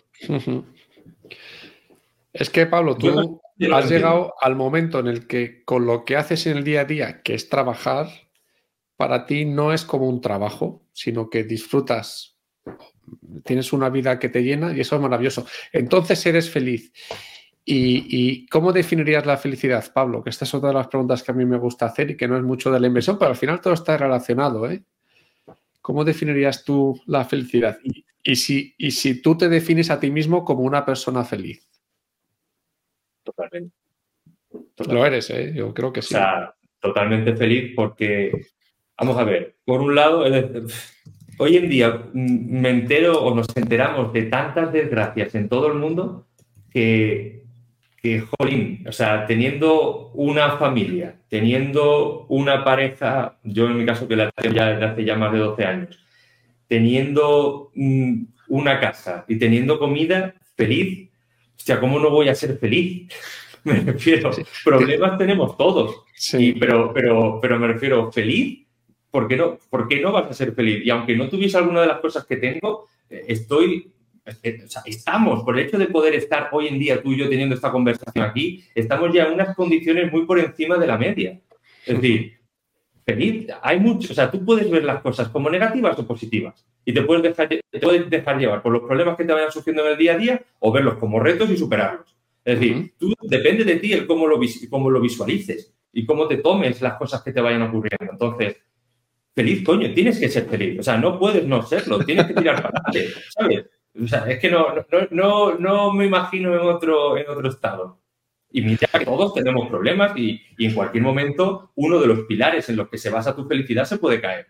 Entonces, bueno, pues tendrás que reconstruir una nueva felicidad en base a tu nueva situación. Pero es tirar para adelante, tío. O sea, tirar para adelante. Tienes mentalidad estoica, aunque tú no lo sabes. Oye, dos o tres libros que recomiendes, Pablo, que tú digas, joder, estos, este libro que leí me hizo clic, aparte de tu viaje a Lanzarote, que eso se me ha quedado grabado y, yo creo que me lo voy a quedar para siempre recordando. Estás ahí viendo la, librería, ¿no? A ver cuál, cuál nos dices. No sé, con uno o dos que hayas dicho, estos dos son magníficos. No quería, o sea, Carlos, no me gustaría recomendar un libro porque yo sé que, bueno, seguramente es la recomendación que hace todo el mundo y, es probable que los libros que yo vaya a decir ya se hayan dicho. Mm. Entonces, lo que voy a recomendar es un canal de YouTube que precisamente eh, pone el foco en, lo que yo he venido a comentar o he insistido mucho en, esta charla que hemos tenido hoy, que es el tema, en lugar de pararse en el cómo invertir, en el por qué invertir. Y el por qué invertir es precisamente analizando el tema de cómo funciona el actual sistema monetario, y, en fin, eh, la banca eh, central, la banca comercial, qué es el dinero, bueno, ¿dónde poder responder todas estas preguntas? Bueno, pues hay un canal de YouTube que se llama La Madriguera Económica, que yo he tenido el placer de ir un par de veces allí y eh, están trayendo a personas, bueno, americanas y de, prácticamente de todo el mundo que hoy en día con la inteligencia artificial están traduciendo de aquella manera las charlas, pero de verdad que se puede aprender una barbaridad y es un contenido que en, eh, eso es, la madriguera, económica. Que es un contenido que en ningún otro sitio en habla hispana lo vas a encontrar y en habla inglesa eh, es difícil encontrar tanta calidad en un único sitio. Y además, los, los, ingleses, pues bueno, los americanos en este caso, que son muy suyos, pues todo esto lo están monetizando ya a unos niveles brutal. Entonces, en este sentido, por ahora este canal, verlo es gratis, así que yo aprovecharía y es mi recomendación. Y Fantástico. Eh, tengo este libro que siempre lo tengo, siempre lo tengo puesto de fondo en, la librería mía, que es cuando llega la bancarrota del Estado. Y es un libro que literalmente está descatalogado. Si no recuerdo mal, es del año eh, de los años 70, 80, perdón, ¿vale? Y eh, es básicamente la quiebra de Alemania. O sea, de hecho, aquí en la miniatura pone un libro inquietante del que en Alemania se han hecho nueve ediciones en dos años, ¿vale? Eh, explica cómo un Estado se puede desaparecer en cuestión de pocos trimestres. Y, no quiero desvelar nada, es, el libro que hago de recomendación, pero, porque vamos... Eso es de cuando Alemania quebró, pero por la Segunda Guerra Mundial puede ser o, a posteriori. No, no, vas a decir nada, ok, ok. Este libro es un libro que nadie recomienda, pero que te explota la cabeza cuando lo estás leyendo, porque viajas a una realidad eh, inimaginable hoy en día y que por desgracia, teniendo en cuenta el actual sistema que tenemos, no es descartable. No es descartable. Y creo que la gente tiene que ser consciente de que sí, que vivimos en un mundo desarrollado eh, donde sabemos que mañana lo más probable es que todo vaya como está yendo hoy pero alguno de los pilares que sostienen este idílico mundo en el que vivimos puede caerse. Y el dinero está muy relacionado con ese pilar. Entonces, eh, pararse a reflexionar sobre estas cosas, y este libro explica precisamente cómo en cuestión de pocos meses lo que tú dabas por garantizado deja de estar garantizado, lo que tú llamas dinero deja de, deja de servir como dinero, y entras en un nuevo mundo. Eso, son esos eventos de muy poca probabilidad, pero que cada X número de años, décadas ocurren. Entonces, mentalmente tienes que saber que eso es factible para poderte preparar para esa situación. Porque si no, vas a, dejarte llevar por la vida y en un momento determinado ocurrirá algo inesperado y digas, ostras, ¿y ahora qué hago? Y entonces es cuando dices, anda, pues mira, a lo mejor si hubiese tenido un medio de intercambio independiente del Estado, o sea, este Bitcoin, oro, plata, pues me hubiese salvado de la situación actual. ¿Vale? Entonces, bueno, es un poco de cambio de mindset. Fenomenal. Más allá de los dividendos y más allá de... No, no, no, sí, sí, sí, sí, sí, sí, que también ayudan. Eh, al final es una combinación, yo creo que de todo. Correcto. Pues, pues nada, yo, Pablo, súper encantado y muchísimas gracias por haber venido. Eh, recuerdo a todos los que nos están viendo, escuchando, que Pablo tiene un canal invirtiendo en uno mismo que está muy relacionado con todo lo que nos ha estado contando.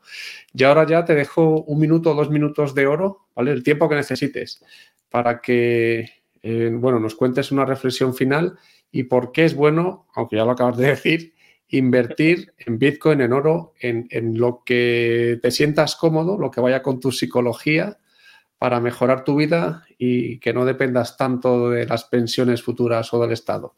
Todo tuyo, Pablo, y con esto ya, ya despedimos.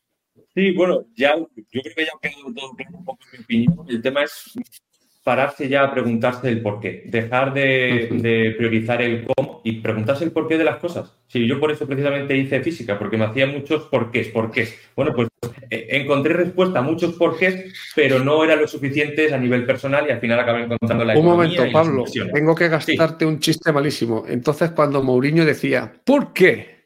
¿Por qué? ¿Te sentías identificado? ¿Por qué? es malísimo. ¿eh? Pero así también queda reflejado el porqué de las cosas, sí. Totalmente. Y, nada, yo, bueno, si tenéis curiosidad un poco en más allá de los dividendos, saber, eh, escuchar un breve resumen de un poco mi forma de pensar, pues hace, uno de los primeros vídeos que he subido este año en el canal ha sido mis tres activos favoritos de cara a este año 2024 que bueno, ya os lo resumo, que es el dólar estadounidense, que es el oro y es eh, la renta fija de la, de la, parte de más larga duración. Y es un vídeo donde resumo el porqué de cada una de estas cosas. Y bueno, pues si os sirve de presentación y queréis seguirme, pues me seguís por ahí y, y ya está. Tampoco, ya hemos, creo que hemos hablado de todo, Carlos. Pues fenomenal, Pablo. Muchísimas gracias. Eh, tendrás que volver en algún otro momento para seguir contestando a los porqués de, otras preguntas que tengamos. Y nada más, eh, reiterarte las gracias, Pablo. Bueno, pues muchas gracias, Carlos, a ti y un placer haber estado con la comunidad tuya. Y, y bueno, eso, que simplemente hay un mundo más allá de los dividendos, solo para que despertéis la curiosidad. Para nada más. Pero no la despertéis demasiado. bueno, Pablo. Bueno, pues un placer. Venga, un abrazo. Hasta luego. Chao.